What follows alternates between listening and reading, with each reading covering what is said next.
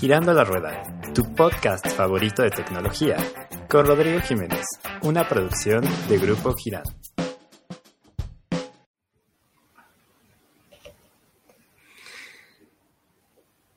Hola amigos, ¿cómo están todos? Buenas tardes, encantado de saludarlos nuevamente aquí en Girando la Rueda, muy contentos. Pues en esta ocasión vamos a, tener un tema de mucho interés eh, vamos a hablar de Open Banking con Gonzalo De. Eh, Gonzalo eh, es un experto en la parte de tecnologías de la información, es analista de sistemas con más de 20 años de experiencia en el mercado de, TI.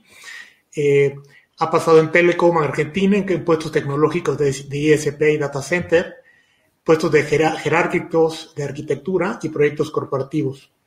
Es un gran emprendedor, y además un triatleta. Y pues bueno, pues el tema de hoy eh, se trata de Open Banking.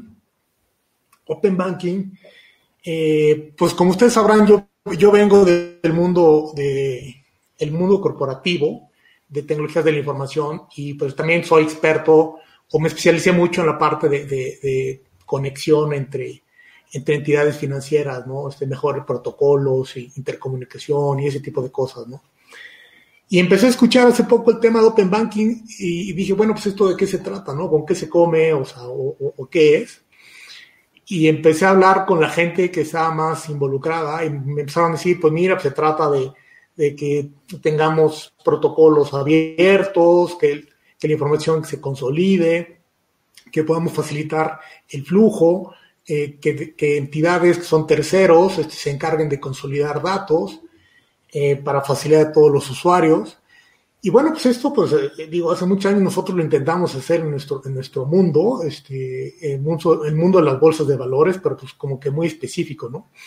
Pero ahora, pues bueno, pues vamos a, a, platicar de esto que viene con fuerza, eh, y para eso, pues Gonzalo, que es un experto, nos va a hablar al respecto, ¿no? Pues Gonzalo, bienvenido, muchas gracias por acompañarnos, estamos bien contentos de que estés por aquí. Y pues bueno, pues yo Muy bien, gracias. Yo también estoy muy contento de estar contigo, así que muchas, muchas gracias por el espacio que me estás dando de, poder participar contigo en este podcast. Sí, encantado la vida. Pues Gonzalo, pues la pregunta obligada, ¿no? Este, ¿qué es Open Banking?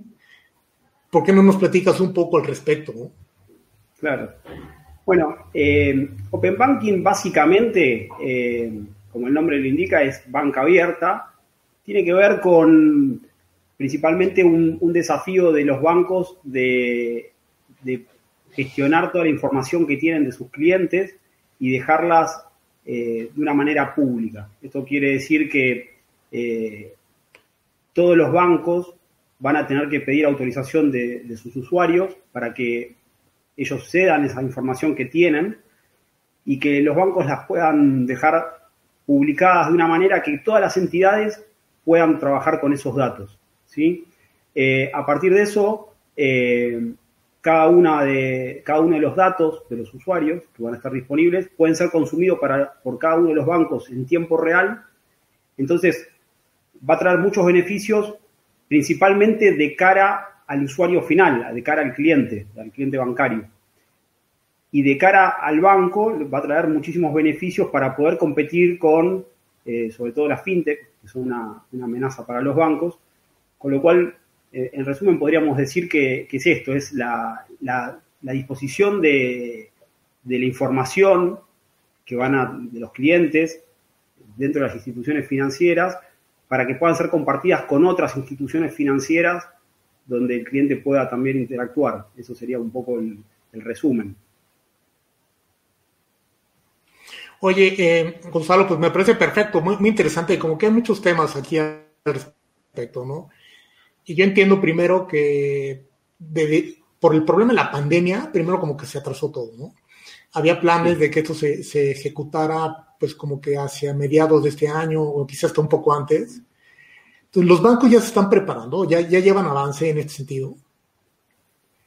Sí, puntualmente en el caso de México, si bien se, se eh, se estipuló una ley fintech donde reglamenta parte del funcionamiento. Dentro de lo que es Open Banking hay tres modelos de adopción. Uno que es el modelo de la plataforma obligatoria, donde los bancos centrales son los que estipulan las reglamentaciones, otro que es una adopción voluntaria, donde el banco más o menos con sus propias características estipula el esquema de Open Banking, y otro es uno, un modelo más definido por, por entidades financieras, que es como el modelo que tiene Estados Unidos. En el caso de México, eh, todo parece indicar que se va a estar adoptando un modelo obligatorio, donde a partir de junio de 2021 seguramente eh, todas las entidades eh, de ahorro, de cooperativas, lógicamente banca y otros tipos de actores van a poder ser competidores tecnológicos con este esquema de Open Banking. con lo cual seguramente muchos de los bancos están trabajando y se están preparando para lo que es la, llegada de Open Banking, pero también es interesante ahí destacar que que no, tienen que esperar un, go, sino que ya tienen que empezar a, gestionar su infraestructura y empezar a trabajar de una manera donde puedan disponibilizar las API, que es el componente fundamental de Open Banking, para que cuando esto sea una regla y todos estén funcionando dentro de estas reglas de juego, estén listos para ser competitivos. Eh, y ahí es donde eh, no tienen que esperar un go y tienen que ponerse a trabajar. Y creo, digamos, de mi experiencia, que, que sí hay muchos players que están participando y empezando activamente a tomar iniciativas, pero el que no lo esté haciendo, digamos, es un momento para alertarlo de que lo haga, obviamente. O sea, yo sé, yo sé que Reino Unido fue como que el, que empezó con todo este tema de Open Banking, con un tema del manejo de los datos, em, en donde las personas, bueno, una persona en particular decía, oye, los datos que están en mi banco, pues son míos, no son, no son datos del banco. Entonces, como que yo tengo derecho a que esos datos se, se, gestionen de la forma que yo creo más conveniente, ¿no? Y de ahí como que se, se derivaron una serie de temas, ¿no? Correcto. Entonces, eh, en ese orden de ideas, eh, sé que también el caso de México es un poco diferente cómo lo está viendo la autoridad. O sea, lo está viendo como que mucho más amplio, no nada más en el tema de, de los bancos, sino inclusive está hablando de, de del sector seguros, fianzas, este, o sea, todas las entidades financieras, ¿no? ¿Quiénes son, ¿Quiénes son como que los, los jugadores involucrados en, en, este, digamos, en este ciclo o en este flujo completo? Bueno, en el caso de, de lo que es la reglamentación, como mencioné, seguramente el, el modelo de, de, adopción de Open Banking sea algo similar al del Reino Unido, eh, que Reino Unido y Australia comparten ciertos, ciertas similitudes, pero como bien dices, en el caso de México va a haber otros players y eso eh, lo que va a, permitir es que, por ejemplo, eh, empresas de seguro eh, entren dentro de este esquema de, Open Banking, pero también, lógicamente, el reto es mayor al tener que adoptar toda una reglamentación para diferentes esquemas y poder saber cómo cada uno va, a actuar en su área de interés y, bueno, cómo obviamente todo eso se hace en un marco de, compliance y con, ciertos modelos de seguridad. Creo que en México puntualmente eh, el desafío pasa por eh, involucrar a la banca, lógicamente, a la parte de seguros y también a, otro tipo de empresarios, como por ejemplo las cooperativas o las cajas de ahorro, donde ellos van a hacer una, jugada nueva dentro del esquema de Open Banking y que les va a traer muchos beneficios. Entonces, eh, ese creo que va a ser el principal desafío de, la adopción en México, eh, con la complejidad que, ellos, eso lleva, ¿no? Pero, pero estos son los jugadores que me parece que van a estar eh, trabajando dentro de este esquema de, Open Banking. La complejidad también para ellos es, eh, en muchos casos, adoptar este modelo, ¿sí? todo lo que es Open Banking se basa tecnológicamente en la publicación, digamos, de APIs. la API es un, es un, hablando técnicamente, digamos, es un, es un protocolo, digamos, digámosle, es una, una especie de interfaz de programación de aplicaciones. Dentro de lo que es el mundo del software, eh, ese tipo de, la API es como una especie de navaja suiza que se generó principalmente para disminuir el tiempo de desarrollo y lo que tiene que pasar con estos jugadores de Open Banking es que se puedan adaptar rápidamente y que puedan adaptar toda su infraestructura tecnológica para, poder servir los datos, para que obviamente eso esté protegido, para que las APIs estén aseguradas. Eh, entonces ahí existe también un desafío muy grande del lado de las empresas de, poder adoptar esto. Entonces eh, creo que la complejidad en México pasa principalmente por esto, ¿no? por el, manejo de, los datos y, la disponibilización de la información y demás. Así que eso va a ser un desafío grande. Lógicamente, atravesado eso, todo lo que es eh, beneficios de cara al usuario y competitividad en el mercado va a ser inmenso, con lo cual el beneficio va a ser muy grande y es un buen momento para, encararlo con fuerza. Eh, ah, entiendo, entiendo que, bueno, entonces em, las instituciones financieras van a, a través de protocolos abiertos, van a, van a exponer sus servicios y van a, van a compartir la información y va a haber entidades terceras que van a consolidar esa información para que los usuarios finales, de alguna manera, pues puedan ver esa información integrada, ¿no? Entonces, correcto. Eh, ¿qué, casos de uso ves tú que sean prácticos? O sea, ahorita de cara, yo como persona, como usuario final, o sea, yo tengo pues, varias cuentas bancarias, ¿no? Este, creo que es un caso muy, muy, muy claro, pero tengo, tengo en Scotiabank, tengo en, en este, BBVA, este, tengo en HCBC, y entonces cada vez que quiero revisar mi información, me tengo que conectar pues, al portal de cada uno de estos bancos, ¿no? Y supongo yo que, por ejemplo, en el caso de las tesorerías corporativas, pues son casos más o menos similares, en donde cada vez que ellos quieren, una empresa quiere consultar el saldo que tienen cada uno de, sus cuentas de cheque, pues tiene que entrar bajo el protocolo y los estándares de cada uno de, de los bancos que le define.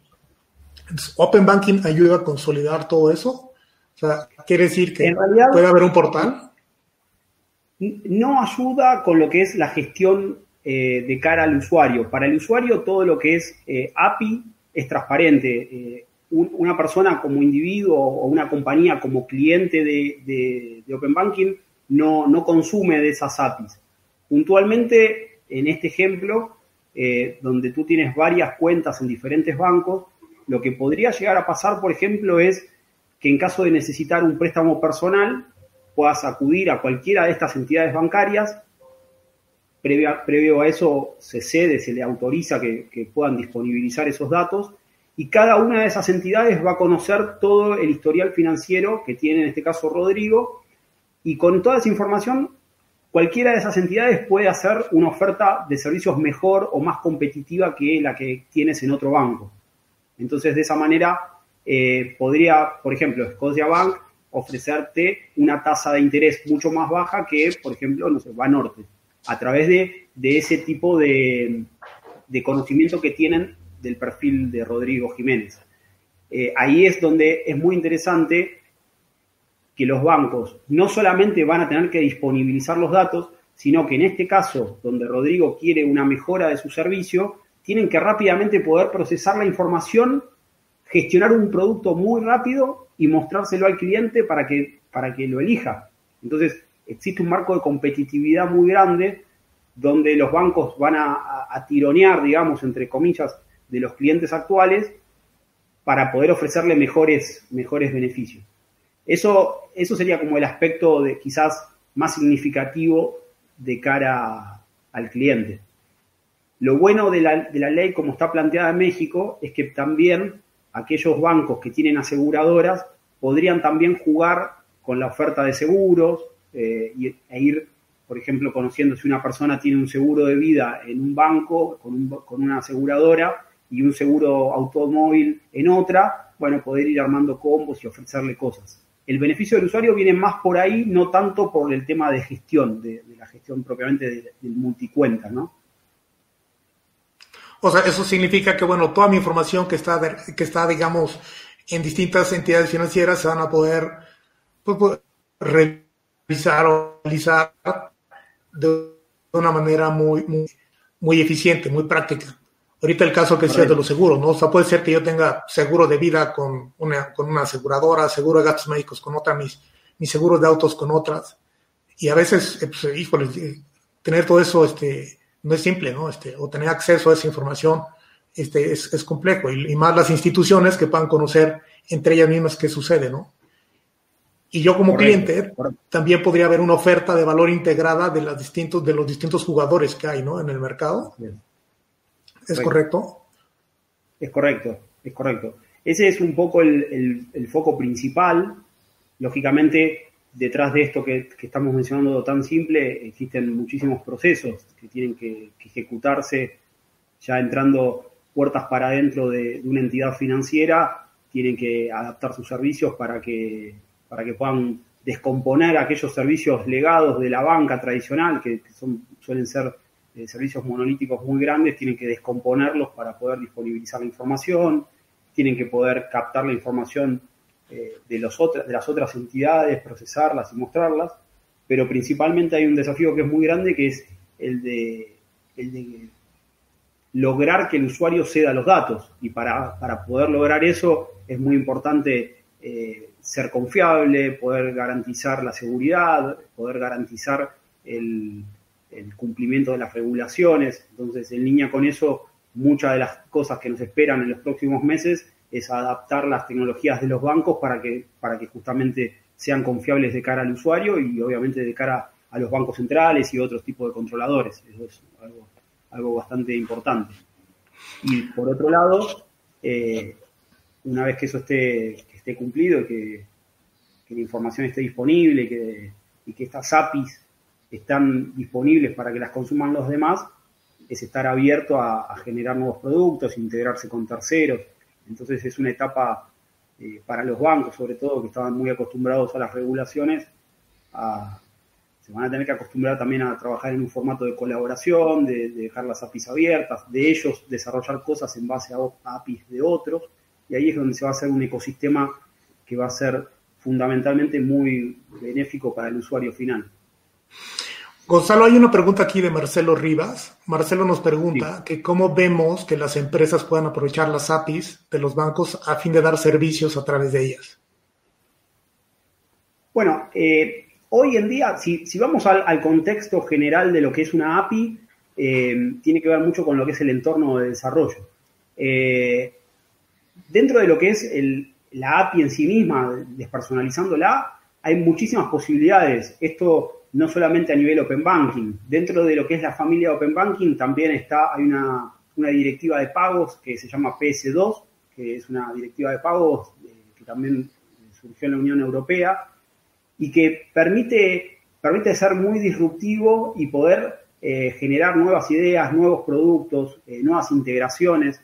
Entonces, en línea con eso que pregunta Marcelo, creo que, que eso es, es netamente un tema de capacidades de innovación que tengan los bancos. Si el banco eh, logra eh, sacarle jugo a lo que es esta etapa de API, eh, va a poder generar nuevos productos, va a poder ser un competidor de la fintech, que en gran parte vinieron a ocupar los lugares que los bancos no pudieron cubrir, y, va a poder desarrollar nuevas ideas y, seguramente van a poder aprovechar esto como, como nos están planteando. Así que resumiendo, creo que, es importante que, se trabaje con el desarrollo de APIs, no solamente en el esquema de, Open Banking, sino también pensando en integraciones con terceros que pueda ser enriquecedor para el banco y para sus clientes.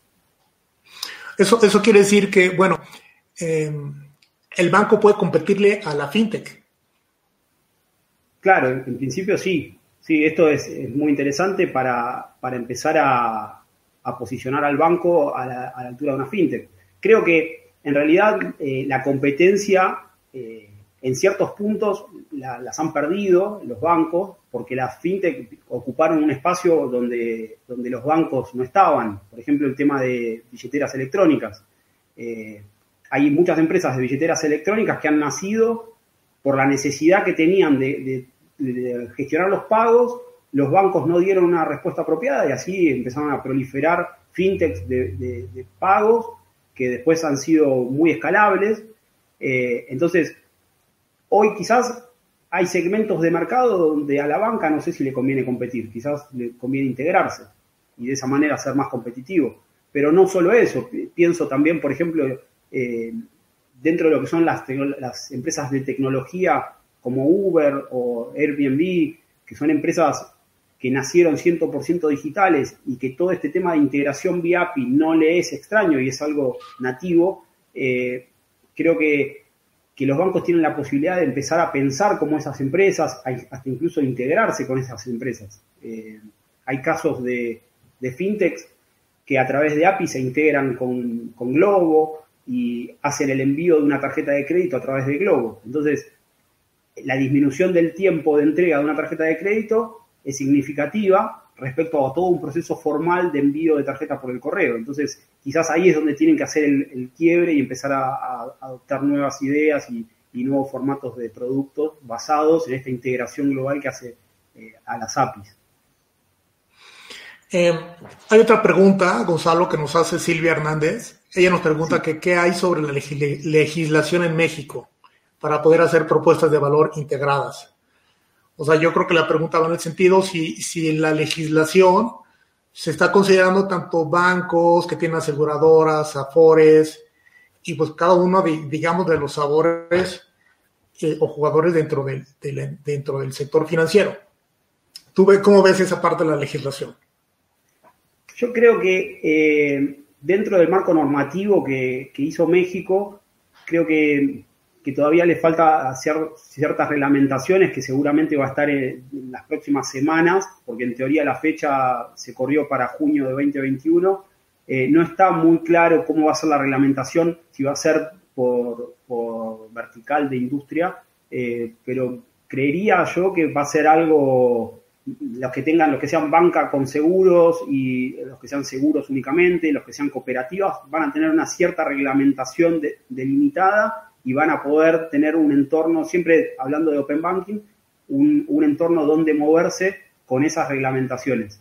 Eh, que eso no quita, de todas formas, que se puedan seguir integrando con otras cosas eh, y quizás una aseguradora que no tiene eh, ciertos, no, puede competir con otra porque no tiene algún, alguna unidad de negocios, que se pueda integrar con un tercero, con una fintech y puedan ir generando una propuesta de valor integrándose con terceros. Eh, pero todavía no está, no está escrito en piedra, todavía no, eso no lo podemos asegurar.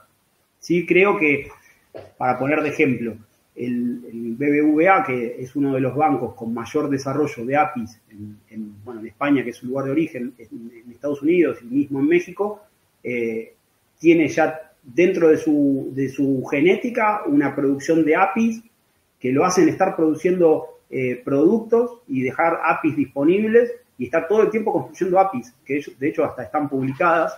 Eh, tienen algo así como 30, 30 o 40 APIs disponibles eh, para permiten crear cuentas, pagos, eh, solicitar créditos, y son APIs que ellos las, tienen ahí disponibilizadas, con lo cual mi consejo particular, digamos, es que ellos, si Silvia es de alguna empresa de seguros, que trabajen en el desarrollo de las APIs y, después seguramente se la va a poder eh, relacionar o se la va a poder vincular con, otros con otros factores y seguramente van a poder monetizar esas APIs. Así que eh, yo les diría que no esperen a que esté todo reglamentado y que si, están en línea de construir algo, que lo hagan, porque seguramente van a encontrar un tercero que aproveche esas capacidades. Que eso también me parece importante resaltar, ¿no? De este esquema de Open Banking no es solamente cumplir con una reglamentación, sino también cambiar un poco la cabeza y, saber cómo podemos dejar disponibles cosas para que venga un tercero y las aproveche y indirectamente nos genere un beneficio. Oye, hay un, hay un caso de uso que, para mí es muy, muy claro y es con los fondos de inversión. El tema de los fondos de inversión y las operadoras de fondos, por ejemplo, cuando le ofrecen fondos a sus clientes, se tienen que botear con los, con los bancos y entonces, pues bueno, tienen que hacer un contrato con cada banco y, los fondos, o sea, es un, es un proceso sumamente burocrático y administrativo. Entonces, supongo que esto se debe de, ver muy claro que, por ejemplo, el, toda la parte de la, del mercado de los fondos tiene que ser mucho más ágil ahora, ¿no? Porque pues cada, cada banco tiene su propuesta, ¿no? Entonces yo ya voy a poder verlo de manera integrada en distintas plataformas o en distintas este, soluciones para poder yo tomar la decisión y, y aparte, bueno, el, tema de ejecutarlos y administrarlos debe ser mucho más simple, ¿no? Aquí es un, aquí es un tema entre dos empresas, ¿no? Este, no, no tanto el, el, cliente final, sino la operadora de fondos y el, y el banco como tal, ¿no?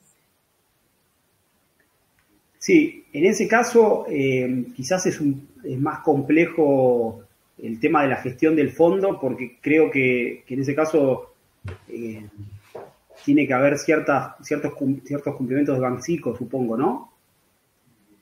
Entonces ahí no, no sé, la verdad que no, no quisiera entrar en el tema porque desconozco cómo, cómo está planteado en la ley, pero seguramente va a ser una complejidad extra poder manejar eso. No, no estoy seguro de que dentro del esquema de Open Banking eh, un banco pueda ofrecer eh, mejores tasas de retorno de inversión en, fondos. Eso, eso lo desconozco. Es, es un tema quizás para analizarlo y, volverlo a, platicar, pero creería que, que es algo que va a quedar por fuera en esta etapa.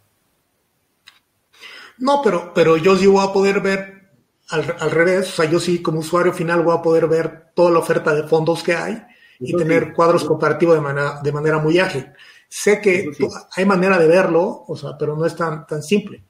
O sea, ahorita, y, y, luego, y todo el proceso de contratación además, pues cada banco tiene su propio proceso de contratación, ¿no? Entonces aquí hasta eso se consolida como tal, o se debe consolidar, ¿no? Oye, eh, Gonzalo, otra pregunta. Eh, sí, perdón, adelante. No, no, decía que todo lo que es información que, uno como individuo puede acceder al banco y esa información pueda ser eh, publicada, lógicamente va, a enriquecer las ofertas que se reciban de otras entidades, con lo cual en ese caso sí creo que, debe estar estipulado el, el, tema de los fondos. Ok. Si yo soy, si yo soy una empresa de tecnología y tengo ciertas capacidades, para poder desarrollar o integrarme con estas APIs. ¿Eso es posible o, no hay ninguna restricción en ese sentido? Eh, a ver, el tema, el tema de la API, eh, como para, dividirlo un poco, eh, existen, existen diferentes modelos de, conexión a la API, ¿verdad? No, no es que la API esté pública y se pueda hacer cualquier cosa. O sea, cada, banco que disponibiliza la API tiene un, un detalle de lo que tiene que hacer. Va a tener, por ejemplo, funciones, que va a ser ni más ni menos que el lenguaje con el que va a poder acceder a la información, va a tener una, un patrón de autenticación y seguridad, y junto con eso va a tener lo que se llama SDK, que, que si la persona que hizo la pregunta tiene una empresa de sistemas, lo debe conocer, que es eh, todo el lenguaje que funciona con la API, ejemplos, tutoriales, eh, todo el manual de cómo consumir esa API. Entonces, eh, cualquier empresa que pueda transformar lo que está ahí disponible en alguna idea de negocios y demás, lo va a poder hacer sin ningún tipo de problema, siempre y cuando cumpla con ciertas, ciertas condiciones de, reglamentación que van a estar estipuladas, ¿verdad? Eh, por otro lado, la información va a estar segurizada y lo que, quede, lo que quede publicado seguramente va a ser diferente a lo que pueda consumir el banco de forma privada, pero sí va a poder, eh, es como que abre el juego a, diferentes players, no solo del ambiente de la finanza, sino players externos para que puedan disponibilizar, eh, perdón, para que puedan hacer uso de esa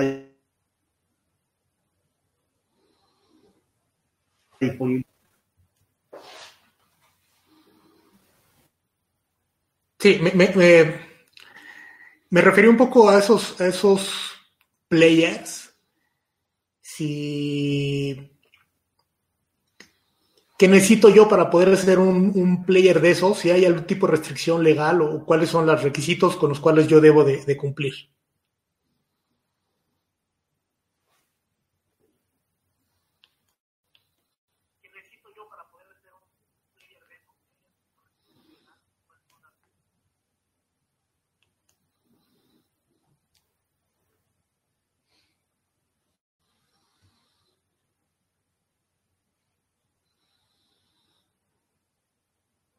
Creo, creo que creo que estamos teniendo problemas de conexión con, con Gonzalo, a ver si ahorita se restablece.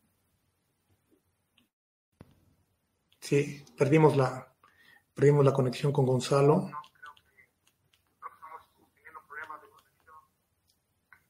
Vamos a dar un minuto a ver si se puede conectar otra vez.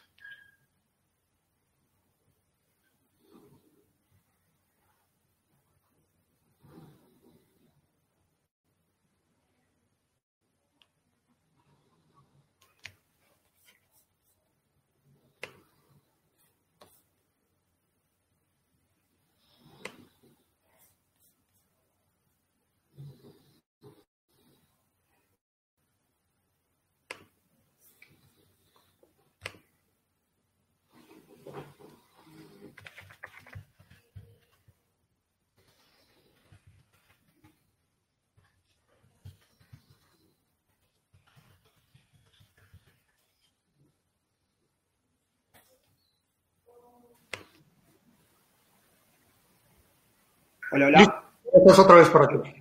Ahí estoy, sí. Tuve problemas con internet, con internet, justo en un mal momento.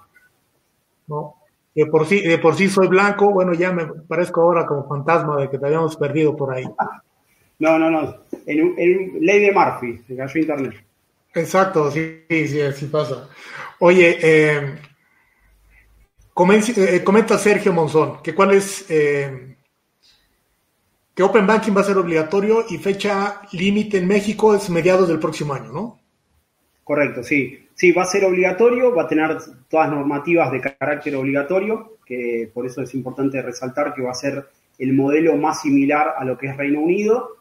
Por ahora la fecha se había corrido, por ahora la fecha está estipulada junio de 2021 y sí, sí va a ser de, cumplimiento obligatorio, como bien dice Sergio.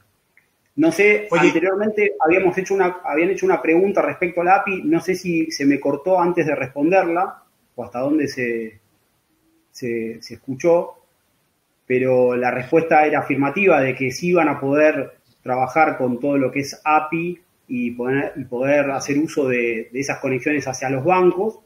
Eh, y, ahí repito un poco, todo lo que es el desarrollo de API por parte de los bancos tiene que cumplir con algunas funciones, eh, principalmente la función de la API, o sea, cómo se accede a la API, cuál es el lenguaje, cómo se consulta, cómo se consume y demás.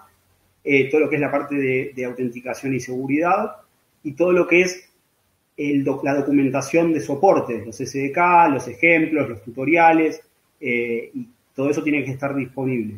Cualquier persona con, capacidades para desarrollar productos sobre esas APIs lo puede hacer, lógicamente va a tener también ciertas reglamentaciones que van a estar estipuladas, que están, de hecho ya lo están dentro de la ley FinTech, eh, pero sí va, van a poder trabajar con esas APIs y, por ejemplo, si tienen un medio de pago o lo que sea, poder integrarlo junto con, este, con, estas APIs.